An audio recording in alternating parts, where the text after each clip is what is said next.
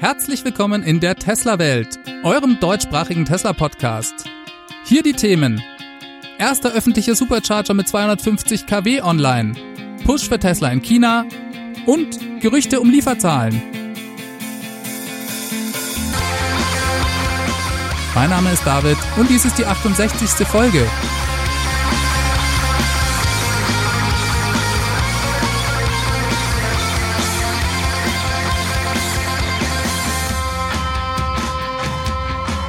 Ja, hallo zusammen zurück in der Tesla-Welt. Ich freue mich natürlich, dass ihr auch diese Woche wieder eingeschaltet habt und begrüße euch ganz herzlich zu einer halben Stunde News rund um das Thema Tesla. Falls ihr euch über den Sound wundert, ich bin mal wieder unterwegs und nehme daher im Auto auf. Wir steigen direkt ein und schauen uns das erste Thema an. Ich hatte euch letzte Woche ja erzählt, dass Tesla in China Preise für in China gefertigte Model 3s veröffentlicht hat. Man kann ab jetzt Model 3 Fahrzeuge, die in der Gigafactory 3 in Shanghai produziert werden, vorbestellen. Ich sagte letzte Woche auch, dass es relativ schwierig ist, sich einen Überblick über die Situation in China, gerade was Subventionen angeht, zu machen. Diese Woche kam eine Meldung über Reuters. Und zwar geht es hier um das Verteilungsverfahren für Neufahrzeugzulassungen in China. China hat in seinen Großstädten ein massives Smogproblem und eine Art und Weise, wie sie damit umgehen, ist, dass sie die Anzahl der Neuzulassungen begrenzen. Sie geben einfach nicht viele Nummernschilder heraus und es gibt dort sogar eine Art Lotterieverfahren. In Beijing zum Beispiel gab es letztes Jahr anscheinend nur 60.000 ausgegebene neue Nummernschilder für Elektrofahrzeuge und das bei einer Warteliste von über drei Millionen. Und dadurch begrenzt die chinesische Regierung die Anzahl der Fahrzeuge, die neu auf die Straße kommt. Und ganz selbstverständlich in der Folge die Absatzmöglichkeiten von Fahrzeugen generell dort. Und die positive Nachricht diese Woche war, dass die Regierung anscheinend für 2019 und 2020 hier erstmal jegliche Restriktion für vollelektrische Fahrzeuge aufgehoben hat. Und das, denke ich, ist für Tesla eine hervorragende Neuigkeit. Denn für Fahrzeuge mit Verbrennungsmotor existiert das ja noch.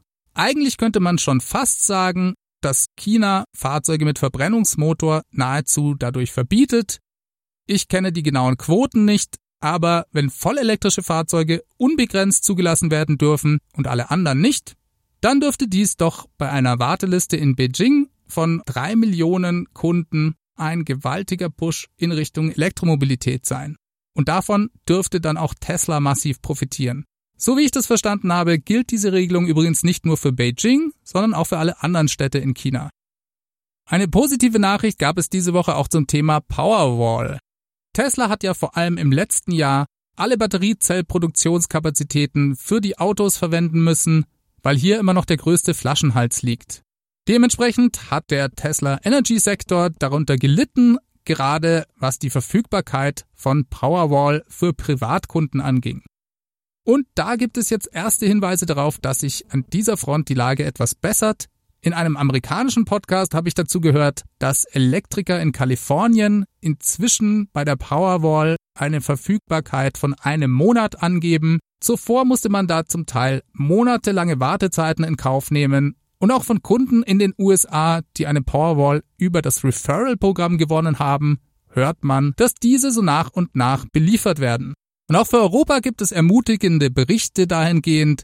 Auf Electrix stand diese Woche zum Beispiel ein Bericht von über 250 Tesla Powerwalls, die in Großbritannien an einen Energieversorger namens Tonic Energy geliefert wurden. Tonic Energy bietet diese ab sofort seinen Kunden zur Installation an und hat bereits mit dem Rollout begonnen.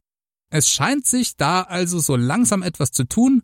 Teslas Energiespeicher-Business ist noch relativ klein, wächst aber rasant obwohl, wie gesagt, ein Großteil der Batteriezellproduktion für den Automobilsektor verwendet werden musste. Vor allem 2018. 2017 lag das Gesamtvolumen an installierten Batteriespeicher bei nur 358 Megawattstunden. Diese Zahl konnte 2018 trotz der Einschränkungen durch die Priorisierung des Model 3 auf 1,04 Gigawattstunden verdreifacht werden das meiste davon ist aber an kommerzielle Installationen und Projekte gegangen von Tesla Powerpack. Und die Powerwall blieb bisher da immer ein bisschen auf der Strecke. Wir können schon gespannt sein, wie die Zahlen für 2019 ausschauen. Langfristig geht Elon Musk ja sogar davon aus, dass das Energy Storage Business größer sein werde als der Batteriezellbedarf bei der Automobilproduktion. Dann gab es diese Woche auch Neuigkeiten zum Supercharger-Netzwerk. Und zwar kommt dieses bald nach Kasachstan. Ja, da habt ihr richtig gehört. Das ist dieses riesige Land mit nur 18 Millionen Einwohnern, das Europa mit Asien verbindet. Dazu hat Elon Musk sich während des Model Y-Events breitschlagen lassen ein paar Fans hatten da, naja, sagen wir etwas nicht so auf der Hand liegende Orte Elon Musk zugerufen, als dieser über die Erweiterung des Supercharger-Netzwerks sprach. Über den Vorschlag Kasachstan musste er dann erst laut lachen und meinte dann aber, okay, machen wir. Und was vielleicht erst nach einem Witz klang, hat er dann auf Twitter diese Woche nochmal jemanden bestätigt, der danach gefragt hatte. Service Center und Supercharger kommen dieses Jahr definitiv nach Kasachstan. Elon mag ja abgedrehte Projekte und Ideen, aber es gibt auch durchaus eine Tesla-Fanbase in Kasachstan. Diese ist vor allem durch ein paar dubiose YouTube-Videos aufgefallen und dort müssen Tesla-Fans bisher selbstverständlich alle Fahrzeuge importieren, denn Tesla ist ja in diesem Markt noch nicht aktiv. Das wird sich also bald ändern, dementsprechend dürften sich alle Fans dort sehr freuen und wer weiß, vielleicht gibt es ja auch irgendwann mal eine Supercharger-Verbindung von Europa nach Asien durch Kasachstan. Eine Reise wert wäre das Ganze sicherlich. Das war aber nicht die einzige Nachricht bezüglich des Tesla Supercharger-Netzwerks. Tesla hat diese Woche auch den ersten V3 Supercharger mit bis zu 250 kW Ladeleistung der breiten Öffentlichkeit zugänglich gemacht. Bisher gab es ja nur ein paar Testlocations, die ausgewählten Besitzern zugänglich waren Jetzt gibt es den ersten offiziellen V3 Supercharger neben der Fremont Tesla Fabrik mit insgesamt zwölf Ladepunkten. Tesla hat auch inzwischen begonnen, eine Produktionslinie für die neuen V3 Supercharger aufzubauen und in Betrieb zu nehmen. Diese werden jetzt also produziert und zwar in der sogenannten Gigafactory 2 in Buffalo, wo bisher hauptsächlich Solarpaneele von Panasonic für Tesla hergestellt werden. Daher dürfen wir davon ausgehen, dass schon bald mehrere neue V3 Supercharger in den USA erstmal an den Start gehen dürften und hoffentlich auch bald bei uns in Europa. So, dann wollte ich noch kurz über die 35.000 Dollar Standardversion des Model 3 sprechen. Die gibt es ja noch, wenn auch nicht mehr im Online-Konfigurator auf der Tesla-Webseite. Wenn man diese Variante des Model 3 bestellen will, muss man entweder im Tesla Store direkt das tun oder ich denke per Telefon geht das auch. Inzwischen ist ja auch klar, dass Tesla dafür nicht wie ursprünglich angekündigt ein eigenes, einfacheres Standard-Innendesign anbietet. Diese Basisvariante ist absolut baugleich mit der Standard Plus Version, die bei knapp 40.000 Dollar in den USA liegt. Und Tesla beschränkt hier ja lediglich mehrere Dinge per Software. Darunter zum Beispiel die Reichweite oder auch noch ein paar andere Dinge wie das Musikstreaming oder die Verkehrsinformationen in Echtzeitdarstellung, die beheizten Sitze und so weiter. Bisher hat diese Software-Einschränkung aber noch auf sich warten lassen. Das heißt, die Kunden, die ein Standard Range Model 3 bestellt haben, die haben de facto das Standard Range Plus Model 3 geliefert bekommen und hatten auch Zugriff auf all dessen Features, sowie den Autopilot auch unter anderem. Sie haben also ein besseres Fahrzeug bekommen und Tesla hat diesen Kunden jetzt eine E-Mail zukommen lassen und angekündigt, dass die Einschränkungen in den nächsten zehn Tagen vorgenommen werden. Ab da haben diese Kunden dann genau das Fahrzeug, das sie auch bestellt haben. Ich nehme mal an, dass Tesla bisher einfach noch nicht dazugekommen war, diese Software mit den Einschränkungen herauszugeben. Von einem Vertriebsstandpunkt her gesehen ist es natürlich auch gar nicht so unclever, den Kunden erstmal ein besseres Auto mit mehr Optionen zur Verfügung zu stellen, als sie gekauft haben und diese dann erst nachträglich wegzunehmen. Der ein oder andere dürfte sich dadurch vielleicht dann doch hinreißen lassen, einen Aufpreis zu zahlen und die Standard Range Plus Variante offiziell zu erhalten. Denn genau dies bietet Tesla selbstverständlich an. Ich finde es gut, dass es weiterhin die 35.000 Dollar Version gibt, auch wenn Tesla diese aktiv versucht nicht zu verkaufen. Aber hey, fair enough, man kann sie ja noch bestellen und laut Elon soll das ja auch so bleiben. Für Tesla ist es lediglich eine Software-Einschränkung. Für die Kunden ist es letzten Endes auch ein Vorteil, denn man bekommt ja die schickere Innenausstattung und kann später, wenn man Lust und Geld hat, jederzeit ein Upgrade machen. Wir sind inzwischen ja im Juni angekommen. Der Juni ist der letzte Monat im zweiten Quartal Und alle, die sich für Tesla interessieren, erwarten gespannt die Liefer- und Produktionszahlen, die kurz nach Ende des Quartals veröffentlicht werden. Eigentlich hatte Tesla sich ja vorgenommen, in Zukunft keine Auslieferungsmarathons am Ende des Quartals zu machen. Die Praxis schaut aber inzwischen schon wieder etwas anders aus. Elon hatte ja in internen E-Mails, die an die Öffentlichkeit gekommen sind, bereits darauf hingewiesen, dass man unter Umständen ein Rekordquartal erreichen könnte. Und der Blog Electric berichtete diese Woche, dass er in den Besitz von Informationen über einen Conference Call von Tesla Sales und Delivery Managern in Nordamerika gekommen sei. In diesem ging es genau um diesen Push am Ende des Quartals. Interessanterweise war dort auch konkret von Zahlen die Rede. Es seien in Nordamerika bereits 33.000 Fahrzeuge ausgeliefert worden, so der Stand nach den ersten beiden Monaten im Quartal. Und Tesla plant im Juni nochmal 33.000 Fahrzeuge allein in Nordamerika auszuliefern. Um das zu erreichen, werde Tesla spezielle Bonuszahlungen an Sales und auch zum ersten Mal an Delivery-Mitarbeiter auszahlen.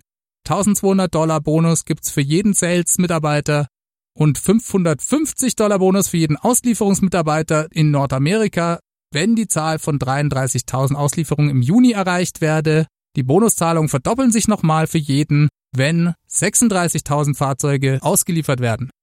Das sind selbstverständlich Zielvorgaben und keine festgeschriebenen Zahlen. Und die Frage stellt sich auch, ob das realistisch erreichbar ist. Dass in den ersten zwei Monaten 33.000 Fahrzeuge geliefert wurden, wird von vielen als sehr hohe Zahl angesehen.